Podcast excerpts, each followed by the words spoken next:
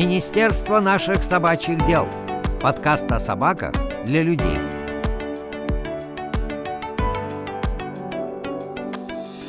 Всем привет! Привет! Мы рады приветствовать всех, кто не забыл про нас и присоединился послушать наш ламповый спецвыпуск. Искренне надеемся, что ваши новогодние каникулы прошли хорошо, все салаты уже доедены. Если вы, мало ли, к моменту выпуска не доели еще новогодние салаты, пожалуйста, не делайте этого, не рискуйте своим здоровьем. Ну и, в общем-то, добро пожаловать! Друзья, мы искренне надеемся, что вы классно отметили Новый год, весело провели каникулы и свою первую, даже первые уже рабочие недели. А сегодня мы поговорим с Михаилом Кокиным о том, кто он, мы его вам представим, и о его собаке Веймраннере, причем не просто Веймраннере, если вы мало ли знаете, что такое Веймраннер, а о Веймраннере путешественнике, или точнее путешественнице. Сегодня Миша нам расскажет, как он вместе со своей женой Настей и с Ивой не просто путешествуют на несколько недель по разным городам и странам, а уже целый год меняют эти разные страны и тестируют док-френдли среду собственными лапками. И причем Миша настолько проникся жизнью с Ивой, что даже начал развивать свой собственный проект. Но давайте не будем забегать вперед и переходим к выпуску.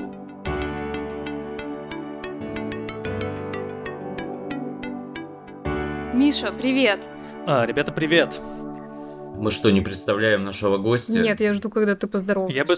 Здравствуй, Да, привет, Миша. ребята. Юля ждала, пока я поздороваюсь. Так, А, слушай, я немножко пособирала информацию о тебе, и давай я сейчас то, что нашла, озвучу, а ты скажешь, с чем ты согласен, а с чем ты не согласен, и что я неправильно ну, если нашла. ты зашла на мою страницу общем. в Одноклассниках, то информация устаревшая, точно. Так, ну давай посмотрим, давай э, сравним то, что я нашла, и то, как есть на самом деле. Друзья, сегодня у нас в гостях Миша Кокин, креативный и контент-директор агентства «Дорогая редакция», предприниматель, филолог по образованию, поэтому отдельно страшно записывать этот выпуск, человек, который не просто путешествует со своей собакой, но еще и имеет колоссальный опыт жизни с собакой в разных странах, которым он с нами, я надеюсь, сегодня поделится.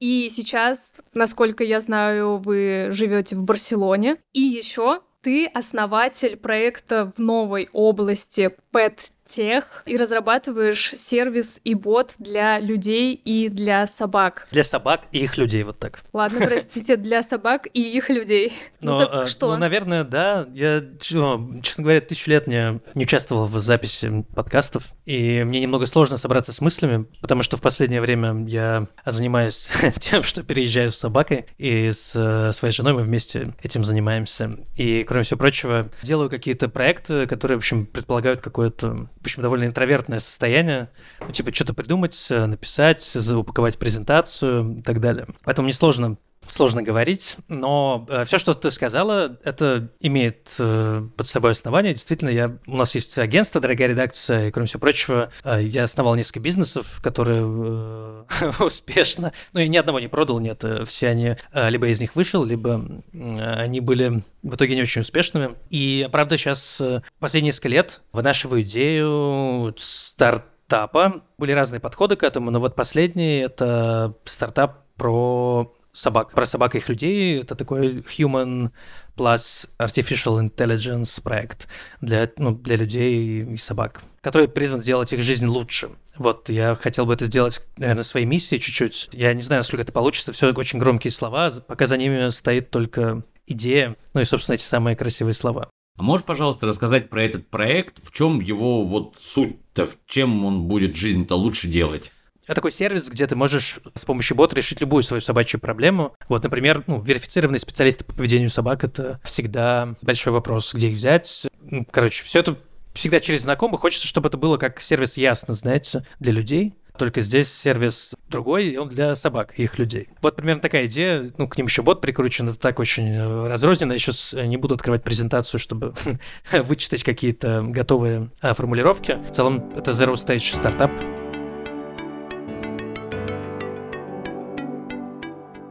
Давай теперь перейдем как раз к твоей собаке. И у нас есть ряд вопросов о ней. Кто это, как давно она у тебя появилась, где вы ее завели, в России или за рубежом, как это А, было. В общем, нам все интересно, расскажи, пожалуйста. Ну, это на самом деле, э, я не знаю, почему мы решили завести собаку. Это звучит странно, но не то, чтобы это был легкомысленный поступок. Ну, нет, это не импульсивное решение. Но как-то мы с Настей, еще тогда не моей женой, а я тогда за ней ухаживал и переживал, что не все очень гладко. И мы, я, видимо, тоже, мы цеплялись за разные вещи. Там, типа, нужно жить вместе, найти квартиру, где будем жить вместе. И какие-то еще штуки. И, в общем, в этот пе- период э, а, мы почему-то заговорили о собаке. Ну, мы тогда уже довольно дав- давно встречались, может быть, год. Мы долго думали, и, как и все семьи, которые хотят завести собак, мне кажется, встали перед вопросом, перед моральной дилеммой, почему, если мы хотим завести веймараннера, породистую собаку, почему бы не взять ее из приюта?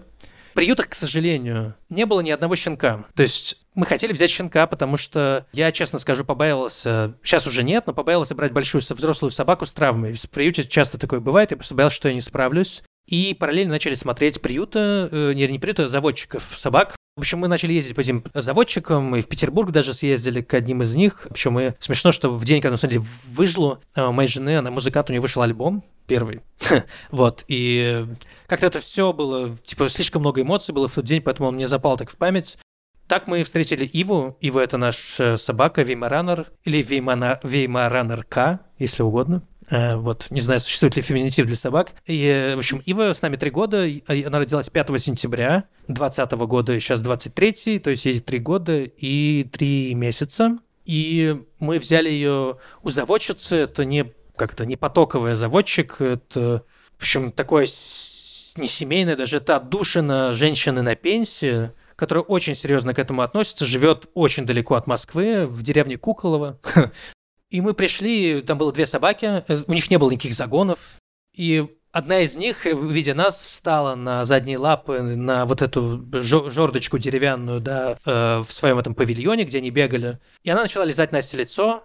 А У нее были, вы знаете, у Вимаранер в детстве глаза голубые-голубые. И они все, как все щенки, конечно, бусички. Я сейчас вспоминаю, я сейчас расплачусь. Вот, это конечно, невероятное ощущение. Мы поняли, что это наша собака. Нас долго тестировали, нам не сразу отдали собаку. Нам сказали, вы подумайте, и мы подумаем. Мы показали свое резюме, мы показали, что в какой квартире мы живем, что мы состоятельные люди, в смысле мы не бросим собаку, что у нас нет аллергии, что, ну, короче, Евгения, наша заводчица, оказалась очень дотошная и очень справедливо дотошная, потому что Вимаратор непростая собака, и многие люди от них отказываются, как выяснилось позже. И нам не хотелось, чтобы мы попали в такую ситуацию. И через два дня мы приехали за собакой 22 декабря. Евгений сказал, что мы подходим, все нормально. И мы забрали Иву и повезли ее в нашу квартиру. Вот так у нас появилась Ива, веймаранерка с какой-то там родословной. Но мы никогда, честно говоря, это внимание не обращали. Просто мы в нее влюбились как в... э, Просто как в собаку, как в члена семьи. Вот. Такая история. Блин, это очень крутая история. Особенно мне, мне нравится, сколько ты помнишь про это все подробностей. То есть это значит о том, что это все эмоционально впечаталось в память. Но основная тема у нас разговора сегодня это поездки. И насколько нам известно, вы с Ивой достаточно много поездили по разным странам.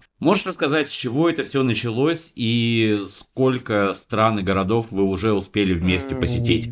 Да, ну, началось все с того, что Ива родилась за городом, далеко от Москвы, и она а, жила на природе до трех с половиной месяцев, потом переехала в Москву, как мы вывезли его из деревни в большой город. Это было первое путешествие, четырехчасовое на машине. Мы ездили за город, ездили в Чехов-Апи, еще в какие-то места вокруг Москвы и Петербурга, в какие-то маленькие города, доступные, скажем, или там ездили в, в курортный район в Петербурге на залив, в Комарово, наше любимое, в Репино. И потом первая длинная поездка, наверное, случилась... Ну, мы ездили, кстати, в Петербург на машине. Вот. И самая длинная поездка она случилась 24 февраля 22 года из Петербурга в Москву. А, Мы хотели купить квартиру в Петербурге, и 24 февраля у нас сорвалась сделка, и мы поехали в Москву, и потом э, 4 марта мы решили, что полетим в Армению. Нам показалось, что это неплохое путешествие э, в 22 году, сгонять в Армению. И его первый раз на самолете, и тогда мы как раз за неделю собрали все документы, сделали все прививки, и я написал гайд для всех, кто приезжает э, в свой канал, который я тогда завел в Телеграме, и раскидал по друзьям. Гайд по тому, как быстро собрать собаку в переезд, ну, если нужно с ней путешествовать куда-то, просто поехать в путешествие или вообще переехать, как угодно. И это было ее первое путешествие за границу. С тех пор мы объехали пригороды, ну, очень большую часть Армении, Тбилиси и большую часть Грузии. Потом мы переехали с Ивой у нас было снова путешествие в Москву на машине из Тбилиси. Это очень длинное путешествие. вот, и потом мы полетели в Турцию снова. И в Турции прожили очень долго, и там проехали большую часть, всю э, от центра до запада Турции. Вот э, если взять э, условно Падокию, как северо-восток, Анкару как центр, Стамбул, Бурсу, южнее, там все полуострова, где там дача, Каш Пенинсула, этот полуостров, ну и так далее, все, что между. И в Анталии она тоже была много раз. И потом мы переехали в Европу, и то есть его еще приехала из Турции во Францию. Там поездили, потом поехали в Испанию, и еще проехали половину Европы просто на машине, потому что ездили к друзьям далеко довольно в Польшу, и, в общем, а мы вот когда с Максом общались, он нам рассказывал, что Шпатен получил уже больше паспортов, чем у них с Настей на двоих. А расскажи, пожалуйста, сколько у Ивы паспортов и насколько сложно было все это получать для того, чтобы с ней путешествовать вот так по Европе даже на машине. Я просто не представляю себе, как этот процесс устроен на таможне той же самой.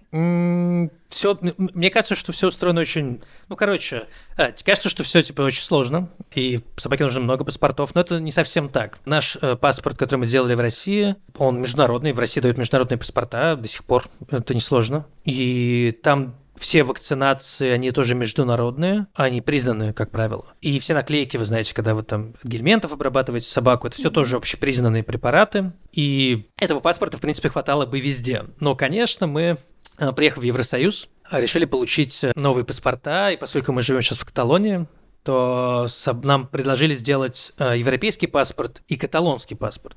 То есть у нас есть испан, испанский, европейский, каталонский. Настя пришла из ветеринарной клиники, говорит, у нее теперь два паспорта евро- европейских. И я спросил, в смысле, зачем два, если можно быть, можно один? И я понял, что, ну, во-первых, каталонцы очень любят Каталонию, а во-вторых, этот дополнительный паспорт стоит столько же, а, около 100 евро, сколько и первый. Так что они на этом э, как бы взращивают каталонских собак, безусловно любящих тоже свое новое э, место обитания, а вот, ну и зарабатывают на этом деньги. В Турции, в Армении и Грузии мы не получали никаких новых паспортов.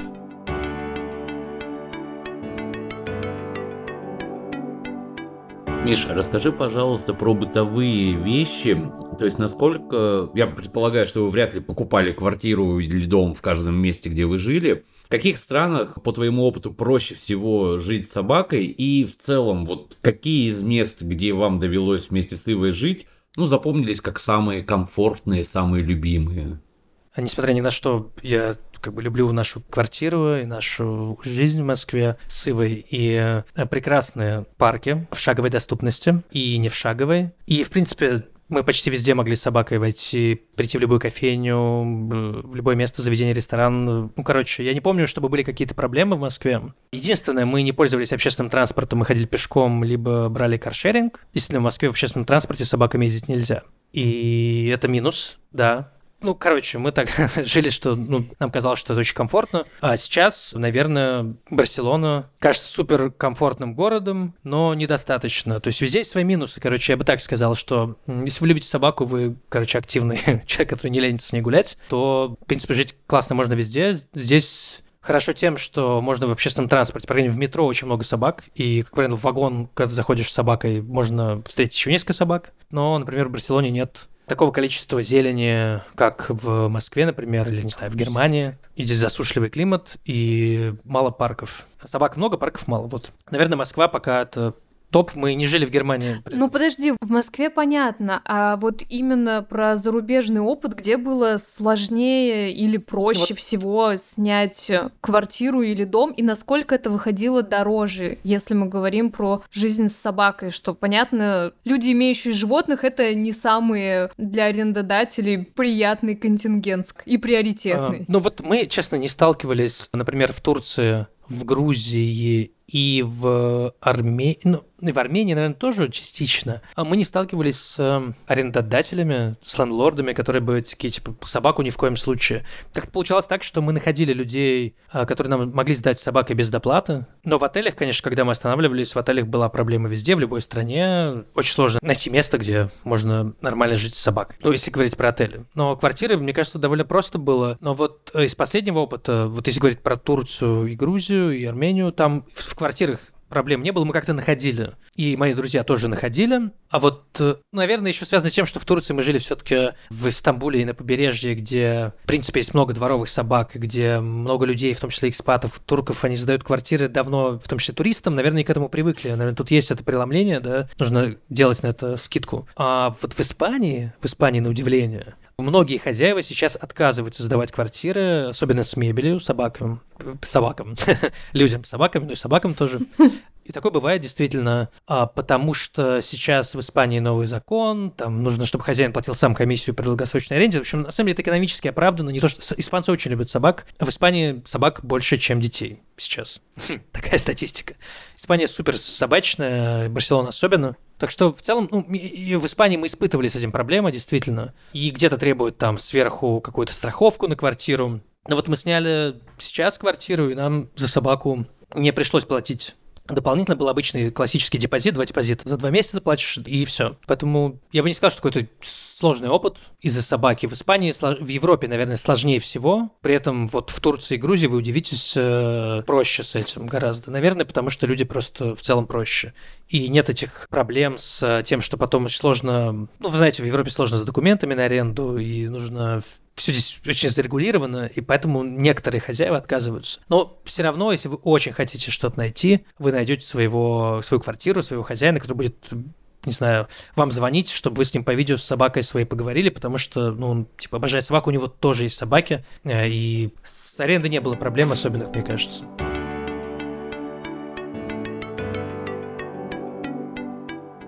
Миша, расскажи еще вот что. В разговоре с Максом Юриным мы выяснили, что путешествовать с собакой в среднем выходит процентов на 30 дороже, чем без собаки. Ну, в частности, если говорить про самолеты. И вот учитывая количество ваших поездок, Просто любопытно, даже без конкретных сумм, какое самое дорогое путешествие было, то есть откуда и куда, и почему оно вышло дорогим? Да, кстати, с собакой, ну, во-первых, почему тяжело путешествовать? Э, да, потому что когда у вас большая собака, у нас большая собака, она весит 30 килограмм, вот, и она высокая, не знаю, сколько она в холке, 60-70 сантиметров, и она, ну, там есть большая переноска, это ее бокс, ее домик, который мы используем для того, чтобы она в этом специальном отсеке в самолете летела. И когда ты едешь в аэропорт и из аэропорта, ты не можешь никак его довести по-другому, кроме как на нормальном таком нелегковом такси. И это, в принципе, уже обходится дороже. Например, в Париже такси обойдется с собакой я думаю, что в районе 80 евро э, в аэропорт. Зависит, конечно, от аэропорта. Если в Шар-де-Голь, то может дороже встать. Если бы второй аэропорт, забыл, как называется, то там чуть дешевле, может там 65-70 евро. Если бы мы ехали без собаки, без вот этого всего, то, наверное, это обошлось бы нам э, в полтора раза дешевле. Если говорить про билет для собаки, то мы летели из Турции в, из Анталии в Париж лоукостером в Ганзе. Это, я забыл, как называется, с Sun Express точно. И там билет на нее стоил всего 80 евро нормальная цена для собаки, вполне. Там хороший сервис, э, люди отвечают на вопросы, нормальный лоукостер с небольшой ценой. Но дороже всего вышло путешествие, наверное, по Европе на машине, потому что мы не могли никак по-другому ехать с собакой, потому что не во всех европейских поездах, а здесь частная железнодорожная компания, не везде можно с собакой, вы удивитесь. То есть чаще всего, всегда точнее, можно с собакой в переноске, с маленькой, и в других поездах э, можно с большой собакой в наморднике. Но ну, у нас в целом схожая история, и при этом можно с собакой большой, если ты едешь в купе и выкупаешь все В России купе. мы так и ездили, да. Мы просто тоже ездили. Да, в России мы всегда ездили на Красной Стреле в Петербург, и это было, сейчас все подумают, Красная Стрела, наверное, дорогой поезд. Нет, это было не очень дорого, мы выкупали купе, и если заранее брать, то особенно пользуясь баллами РЖД. В общем, это было нормально. Здесь э, чуть другая ситуация, есть э, частные перевозчики, и в России тоже есть частные перевозчики, кстати, такие же, которые запрещают в принципе ездить с собакой. Например, в Сапсане нельзя ездить с собакой, с большой. Поэтому мы решили поехать на машине, и потом мы столкнулись с тем, что цена по мере нашего углубления в Европу из Испании, мы ехали из Барселоны в, Гдань, э, в Гдыню, это побережье Балтийского моря, где живут наши друзья, но мы ехали через других друзей в Германию, и мы понимаем, что Франция, там бензин дороже на 30-40 евроцентов, порядка 2 евро 10 центов за 95 бензин, потом в Швейцарии там 2.30-2.40, и в целом цена была довольно большой, поэтому мы, наверное, больше потратили вот в, этом, в этой поездке. А когда улетали из России, билет Аэрофлота стоил 35 тысяч рублей на собаку. Из Москвы в по-моему, летели тогда в Ереван, а вот второй раз он стоил чуть дешевле, типа 15 тысяч рублей из Москвы в Бодрум. То есть кажется, что вот э, действительно мы, если бы сами летели лоукостером вдвоем в Европе просто сразу в э, Германию или дальше, то мы бы заплатили, наверное, там 50 евро за двоих. Так, считайте просто э, три недели аренду машины и там 8-9 тысяч километров передвижений с учетом стоимости бензина и того, сколько машина в среднем 8-10 литров ест на 100 километров. Да, действительно, все дороже. Это правда.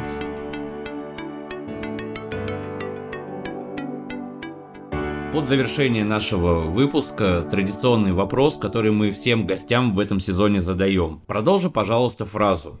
Человек, собаки, кто? Эм, э, человек, собаки, ну, в нашем случае это, конечно, обслуживающий персонал. Существо, которое любит собаку. То есть эм, мы собакоцентричная семья, и очень много переживаний, хороших и, и переживательных, тревожных, все вокруг собаки. Наверное, у нас в нашем случае мы, ну, собака с нами спит, например. Вот, и мы оказались такими ну, короче, мы разрешаем собаке все, поэтому собака, э, человек для собаки в нашем случае это вот ее лучший компаньон, я бы так сказал. Бывает, что собаки компаньоны людей, а у нас в нашем случае люди компаньоны собаки. Хорошо. А собака человеку кто? Собака человеку камертон доброты. Я не знаю, сейчас пришло ко мне в голову, потому что для меня отношение собаки к человеку, ощущение безусловной любви, такого редкого чувства ну, в нашей жизни, когда мы кого-то просто любим просто так, безоценочно. Это, конечно, то чувство, которое ты хочешь испытывать сам хочешь, чтобы к тебе испытывали. Собака это чувство дает на 100%. Она любит тебя всегда, ждет и Поэтому это такой камертон главного вот этого чувства в жизни, которое хочется донести до людей, до собак, до кошек, до всех живых существ, и как бы его транслировать по возможности, конечно. Понятно, что есть проблемы, которые нас с этого сбивают, но вот этот камертон, собака, он меня постоянно возвращает к мысли о хорошем, о том, что нужно быть лучше и для себя, и для людей. Спасибо тебе большое за ответ. Это очень трогательно и мило. И спасибо за то, что ты пришел в наш выпуск и поделился своим опытом и рассказал об твоей Иве. Она невероятная и прекрасная. Когда будете в Москве, зовите в гости. Очень хочется с ней познакомиться. Спасибо большое, ребята. Спасибо за э, приглашение. Я, я всегда люблю говорить про собак. Вы знаете эту привычку собачников. И всем классных, э, не знаю, недель. Э, мы завершение, в завершении года пишем, может, подкаст выпустить, выйдет в следующем году, но мы-то здесь еще вот в старом, новогоднее настроение только-только появляется. И хочется сказать всем пожелать э, в новом году всего классного и собакам и людям. Вот пусть будет хорошо. Будем надеяться, что так и будет. Спасибо. Да, ребята, Миш. спасибо. Слава Юля, все, не знаю, жму лапы.